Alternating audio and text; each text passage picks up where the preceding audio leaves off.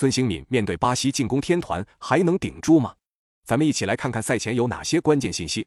一、巴西队在末轮对阵喀麦隆时轮换了所有主力，虽然替补阵容依旧实力强大，但他们创造出来的机会都没有把握住，最终被对手绝杀。从场面上看，巴西的替补阵容虽然实力不俗，但状态还是与主力有一定差距。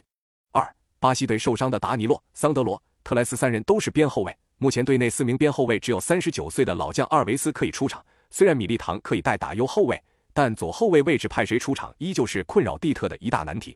三，在小组赛第一场比赛中受伤的内马尔，目前已经恢复了训练。主教练蒂特在赛前发布会上透露，内马尔扭伤的脚踝已经没有他太大问题，对阵韩国队的比赛他可以出场。四，首场比赛韩国队中魏金文哉肌肉拉伤，但他不但没有下场，还带伤参加了第二场对阵加纳的比赛。第三轮比赛，本托选择让金文哉休息。本场比赛已经完全康复的金文哉将回到首发，这也将大大提升韩国的后防实力。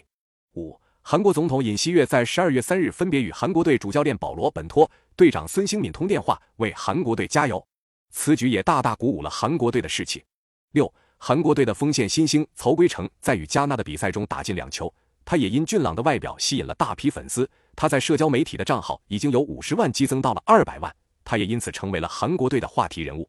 那么本场比赛你更看好谁？